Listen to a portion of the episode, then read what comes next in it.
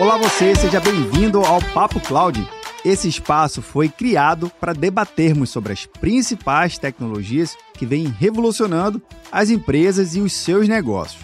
A cada convidado que passa por aqui, a gente consegue entender como esse conjunto tecnológico faz sentido para o seu segmento de negócio. E olha que legal, mesmo que a tecnologia aparentemente seja a mesma, o contexto e o significado é totalmente diferente por cada negócio. Esse é o espírito do Papo Cloud. Conhecer as suas histórias, seus criadores e como a revolução na tecnologia vem impactando em cada área. Eu sou Vinícius Ferro e seja bem-vindo ao Papo Cloud.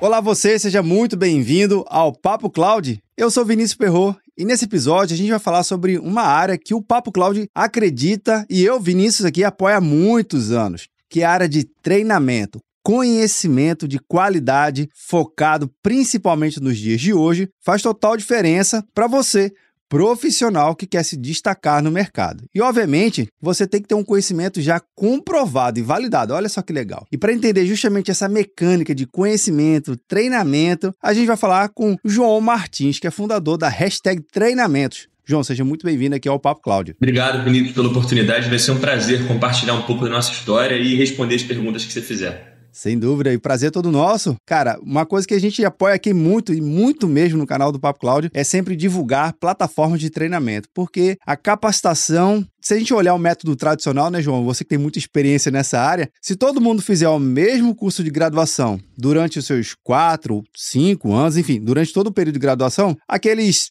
30 alunos vão sair exatamente iguais considerando a mesma grade de treinamento, né? A mesma grade da graduação lá do seu curso de especialização. Mas aquele que vai buscando durante a sua graduação se especializar um pouquinho ali, fazer um treinamento por fora, trazer um conhecimento que não está normalmente naquele roadmap, já é um ponto, já um degrau a mais que ele se destaca no mercado de trabalho, né? Então, eu queria que você pudesse falar justamente esse iníciozinho da hashtag. Como é que você surgiu o conceito da hashtag treinamento? Assim, poxa, aqui é uma oportunidade bacana para a gente criar essa empresa, criar esse mercado e começar a desenvolver mais e ajudar todo mundo aqui. Por favor. Claro surgiu de uma percepção que é muito de encontro com o seu comentário inicial a gente percebeu que as instituições, seja elas públicas ou privadas, né, as instituições de ensino superior, elas não davam aos alunos tudo que era necessário para entrar no mercado de trabalho.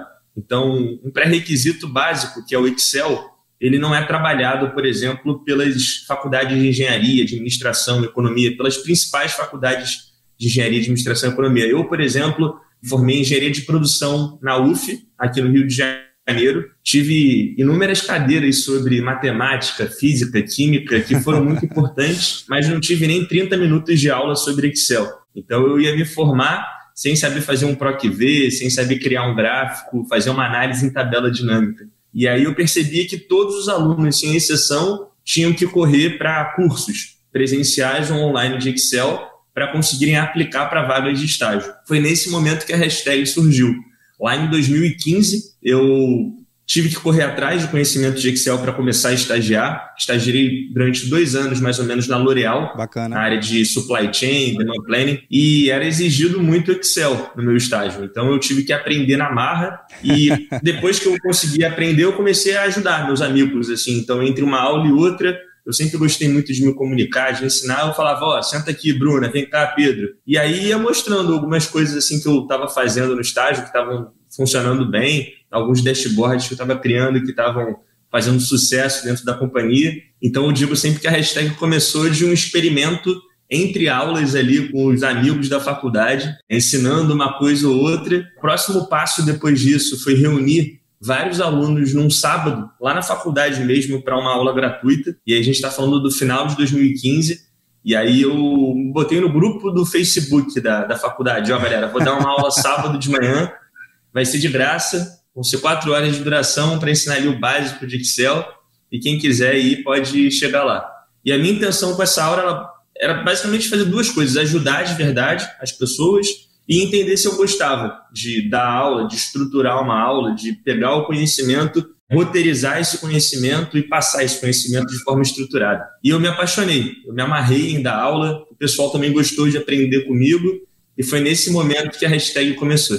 Você é um caso real de que uma dor e uma necessidade vivida de mercado, nesse caso aí, dentro das universidades, é algo a ser a ser tratado, a ser resolvido. O mercado está aí, o mercado existe. E quantos outros cursos mais, né? Você citou alguns aqui, nem sequer sonham em falar de Excel, nem nem sonham, mas no dia a dia é requerido um, um, conhecimento ali mínimo, uma certa intimidade com a planilha, saber subir uma planilha, criar uma condição básica ali de uso da planilha. Eu estou falando nem dos dashboards avançados, né? você até citou aí de fazer um dashboard mais avançado, mas o mínimo contato ainda hoje é necessário. E você percebe que hoje o estudante ou o profissional, ele está mais apto a querer ir atrás desse conhecimento ou ainda ele vê o Excel como uma ferramenta muito distante, meio que é uma calculadora extremamente meio avançada? Isso, eu acho que ele é quase obrigado a ir atrás do conhecimento. Assim, o que eu, o que eu sinto é que até vi uma pesquisa há menos de um ano que mostrava que Excel é um pré-requisito mais presente nas vagas de estágio treinado que inglês. Caramba. Então, acontece que o, o, a pessoa,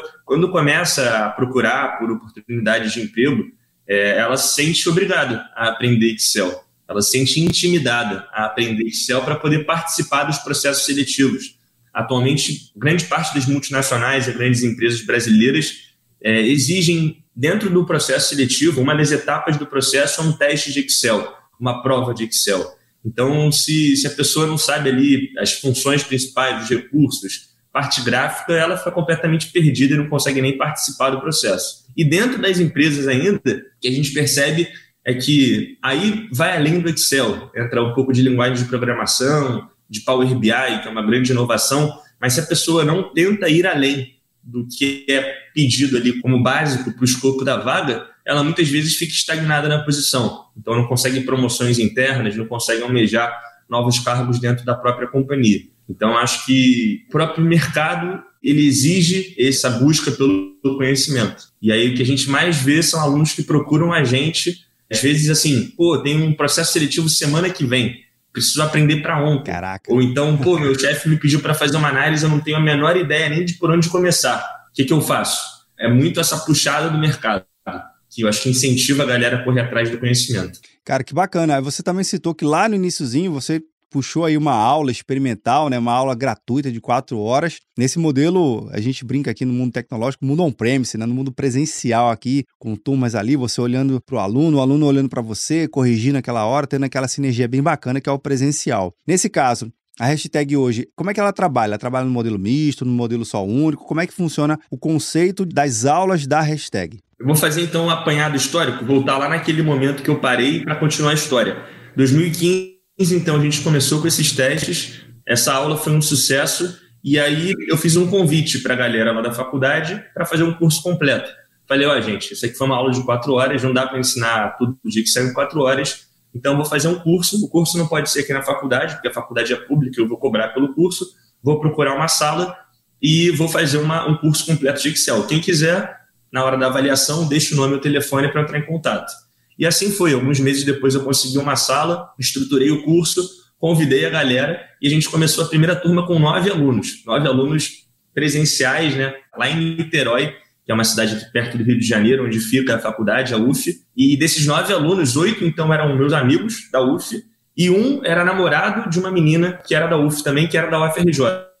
Então eu sabia que essa primeira turma era fundamental, porque se ela, se ela desse certo, as pessoas iam falar, pô, foi legal o curso e tal, e no mês seguinte ia ter uma nova turma. E o que aconteceu foi que a, o crescimento foi sendo muito orgânico. A gente fez a primeira turma em novembro de 2015, com nove, aí em dezembro já tinham 20 interessados, em janeiro 40, no meio de 2016, a gente já tinha tipo 120 alunos por mês. Caramba. E esses 120 alunos, todos organicamente. A gente não, não fazia nada de propaganda ou, ou, anúncio pago, nada disso. Não tinha outdoor, não tinha cartaz, era só, pô, fiz um curso lá com o João da UF, gostei, se quiser faz também. O nosso grande diferencial naquele momento eram dois, né? O primeiro, a gente tinha uma linguagem muito voltada para estágio, Legal. então a gente chamava o curso de Excel para estágio, que você precisa aprender para conseguir um estágio e para conseguir evoluir no seu estágio até ser efetivado.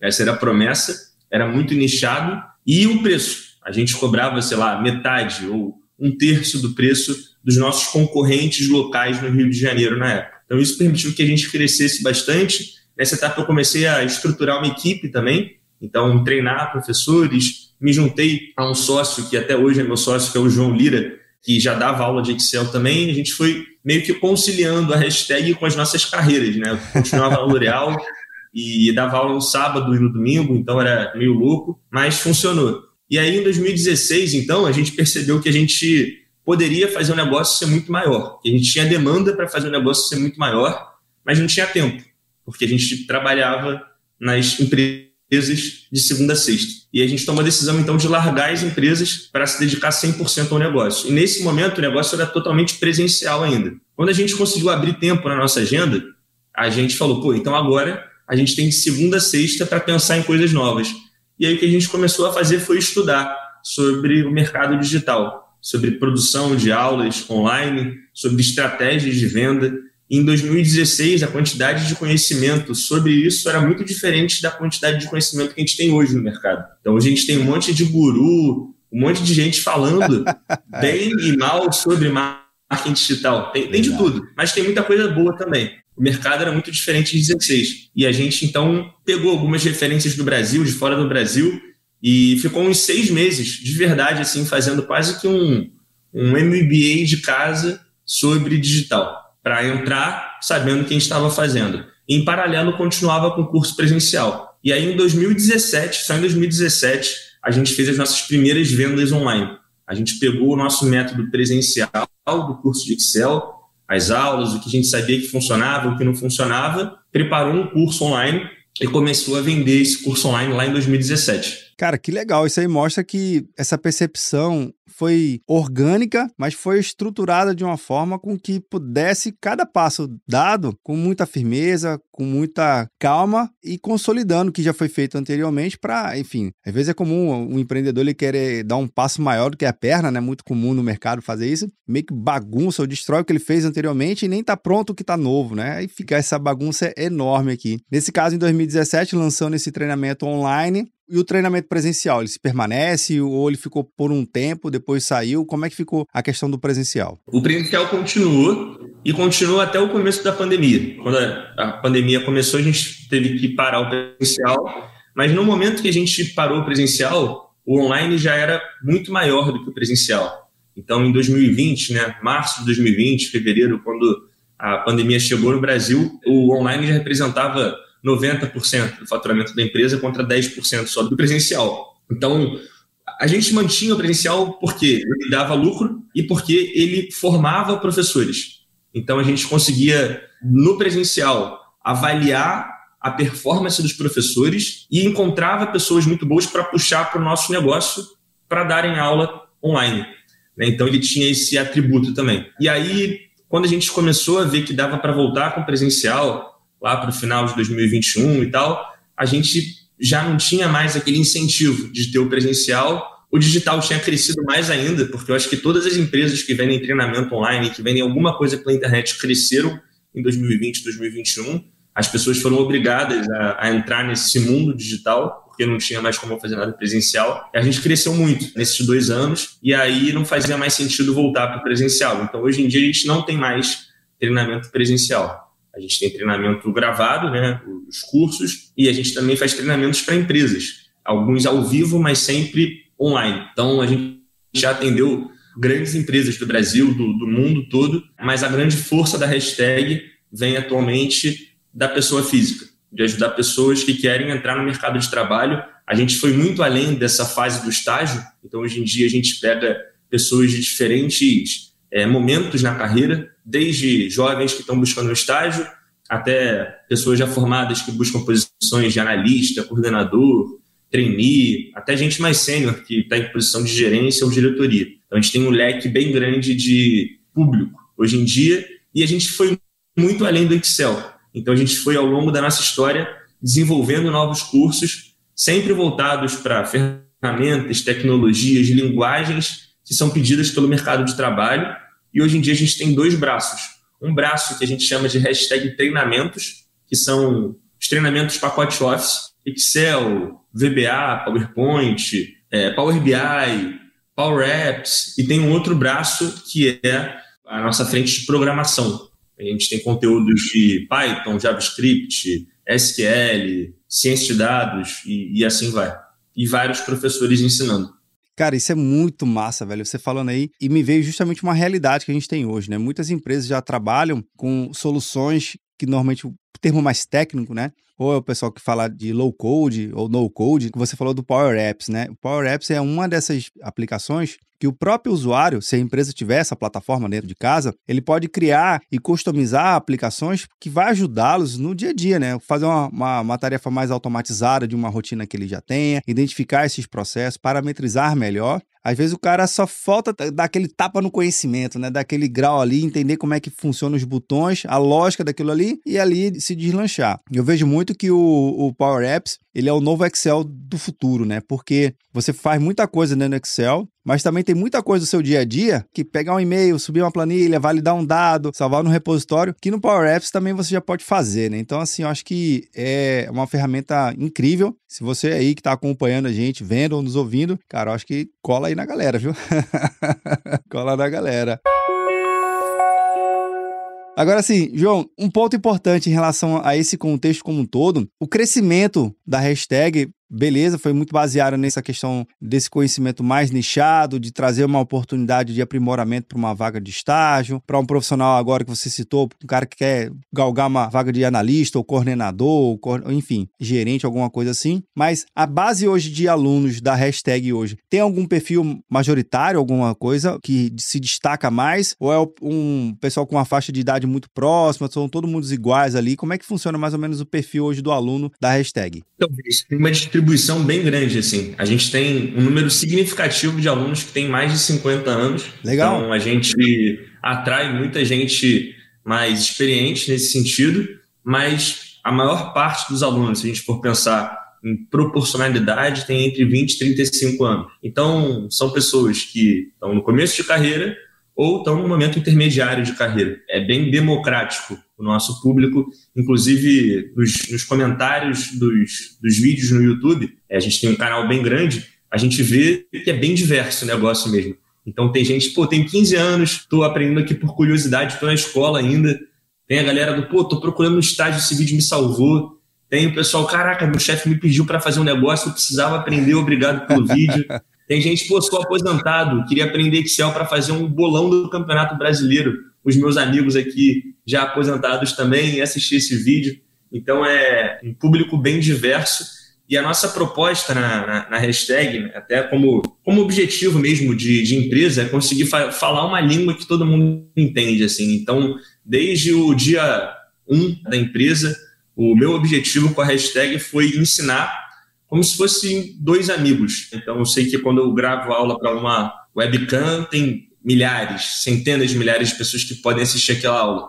Mas eu, antes de começar a gravar a aula, e esse mesmo sentimento eu compartilhei e formei com todos os professores, é como se você estivesse na frente de um, de um amigão teu mesmo, ensinando um negócio, e não é para ter papas na língua, não é para ter vaidade, não é para falar difícil só para parecer inteligente, é para falar uma, de, uma forma que o cara vai te entender, assim. E isso conecta com muita gente e também não conecta com muita gente. Tem muitas pessoas que preferem um cara de terno ou de camisa social que vai falar de forma pomposa, bonita e tá tudo bem. Não é a nossa pegada. A nossa pegada é falar brincando, falar sorrindo, falando besteira no meio da aula criando piada, brincando com o nome das funções e assim, é, é, esse é o nosso jeito. E esse jeito se conecta com muita gente e como eu falei, também tem gente que não curte e tá tudo bem. Mas é a opção que a gente fez, de falar de forma informal, de forma leve, de forma não tão técnica, porque o nosso objetivo é fazer o cara aprender, não é parecer mais inteligente do que, do que o, o aluno, sacou?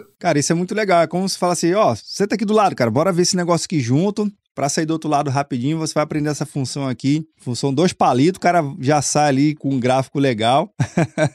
Ou com é outras, outros treinamentos isso. também. Cara, que legal, velho. Eu acho que faz todo sentido ter esse, esse formato bem mais leve, descontraído. Óbvio, você deixou muito bem claro aqui que vai ter público que vai, vai se cativar, vai ter um que vai preferir seguir um outro modelo, e tá tudo bem, mas eu acho que o canal que você citou, o canal do YouTube que você citou, é uma forma também de, de repente, vocês já validarem aquele conhecimento ou até mesmo aquela forma de passar. Se você vê que está tendo uma boa aderência no público que é um conteúdo aberto, o YouTube é um conteúdo aberto, você já pode ir ali tentando direcionar melhor o formato para o curso, para dentro da sua plataforma. Isso também ajuda né, nesse sentido de análise? Ajuda. A gente consegue testar muita coisa pelo YouTube.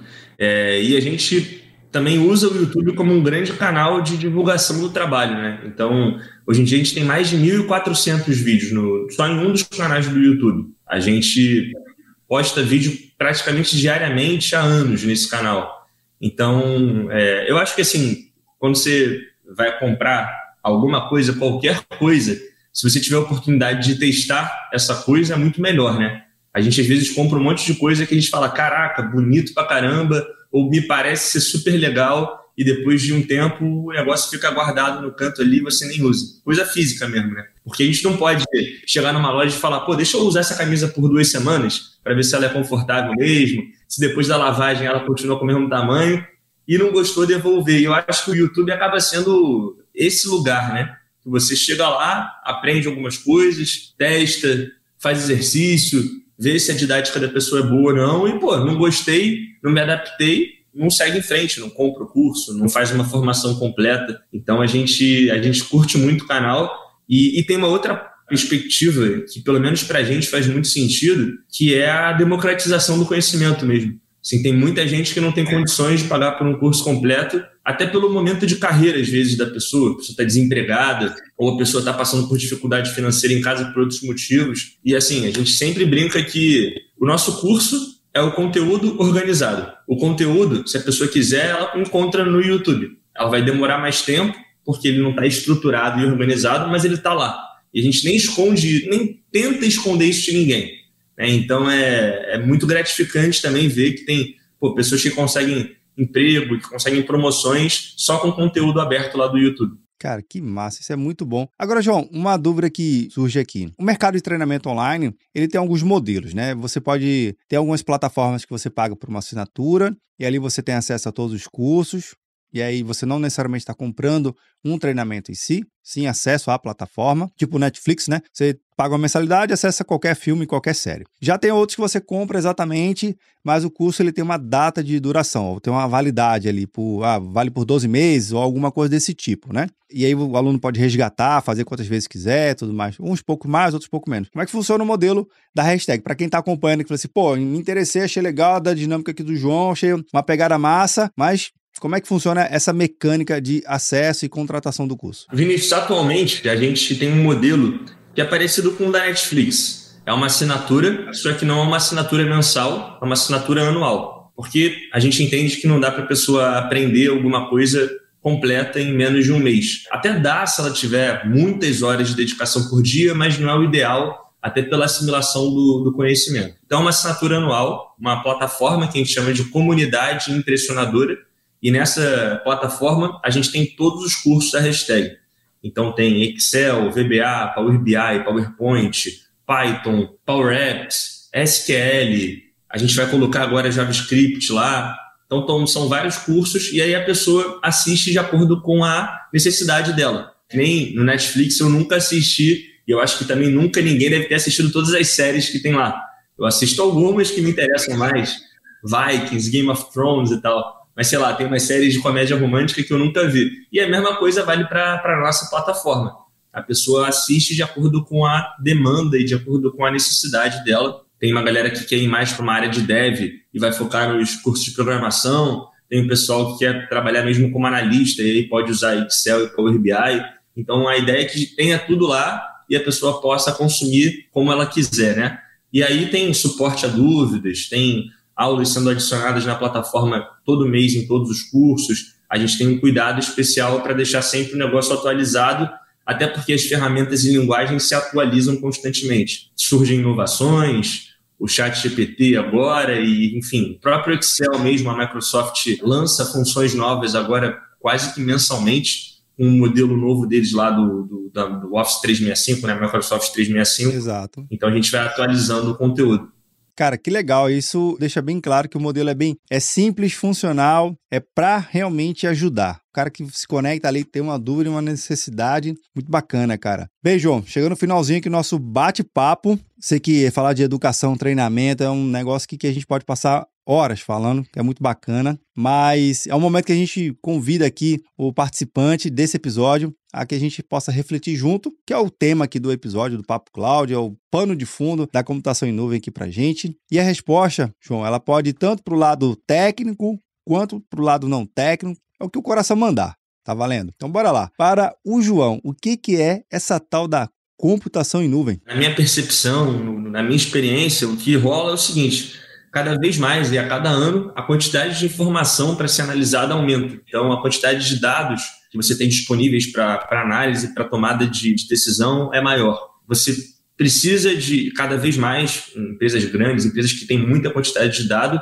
e de um lugar mais seguro. O caminho é, é basicamente esse: você ter um espaço que, que seja mais seguro, que seja menos custoso para as empresas, para que essas informações possam ser analisadas, tratadas e, principal, que elas possam direcionar para decisões. Então, há 10 anos atrás, os desafios eram muito diferentes dos desafios de hoje. A quantidade de, de linhas em uma tabela de Excel mesmo eram infinitamente menores, e daqui a 10 anos vai ser muito maior do que hoje.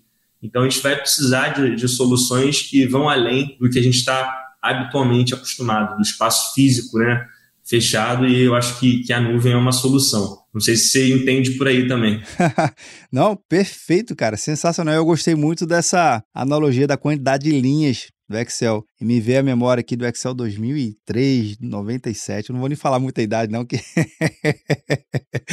para não entregar aqui. Mas, de fato, a quantidade de linhas só faz aumentar e a computação em nuvem exatamente nesse contexto que você falou. João, só para finalizar aqui, o participante agora do Papo Cloud aqui tem uma parceria junto nova com o pessoal da MIT Technology Review, que oferece um exemplar para você, João. Esse exemplar vai chegar aqui na sua casa, lacradinho, Legal. assim como você João da hashtag treinamento. O Papo Cloud também acredita muito no conteúdo de qualidade. O pessoal da MIT, eu acho que dispensa apresentações. E uma coisa que eu enfatizo muito legal aqui, a MIT está no mundo inteiro, tem várias publicações globais, publicação americana é a mais conhecida, mas olha só que legal, essa aqui é uma publicação brasileira, não só não é traduzido com o conteúdo de lá, não que o conteúdo de lá seja ruim, pelo contrário, mas é um conteúdo produzido aqui olhando o mercado nacional, mercado latino-americano. Isso traz muito mais informação e regionalismo para a gente aqui, isso que é legal. Então, João, depois aí eu pego o endereço seu e tu vai receber no conforto da sua casa esse exemplar como forma de gratidão aqui, minha e do pessoal da MIT, beleza?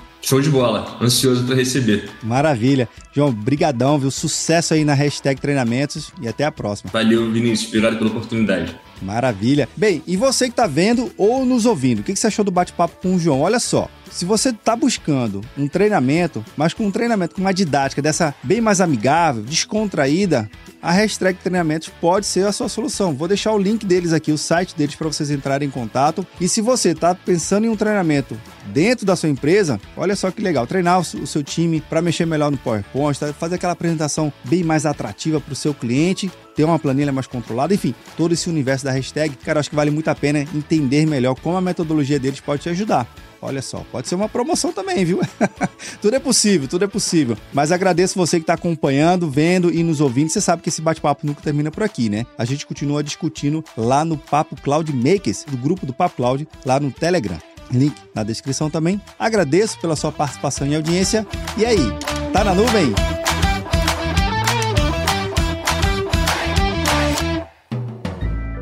Mais um produto com a edição Senhor A.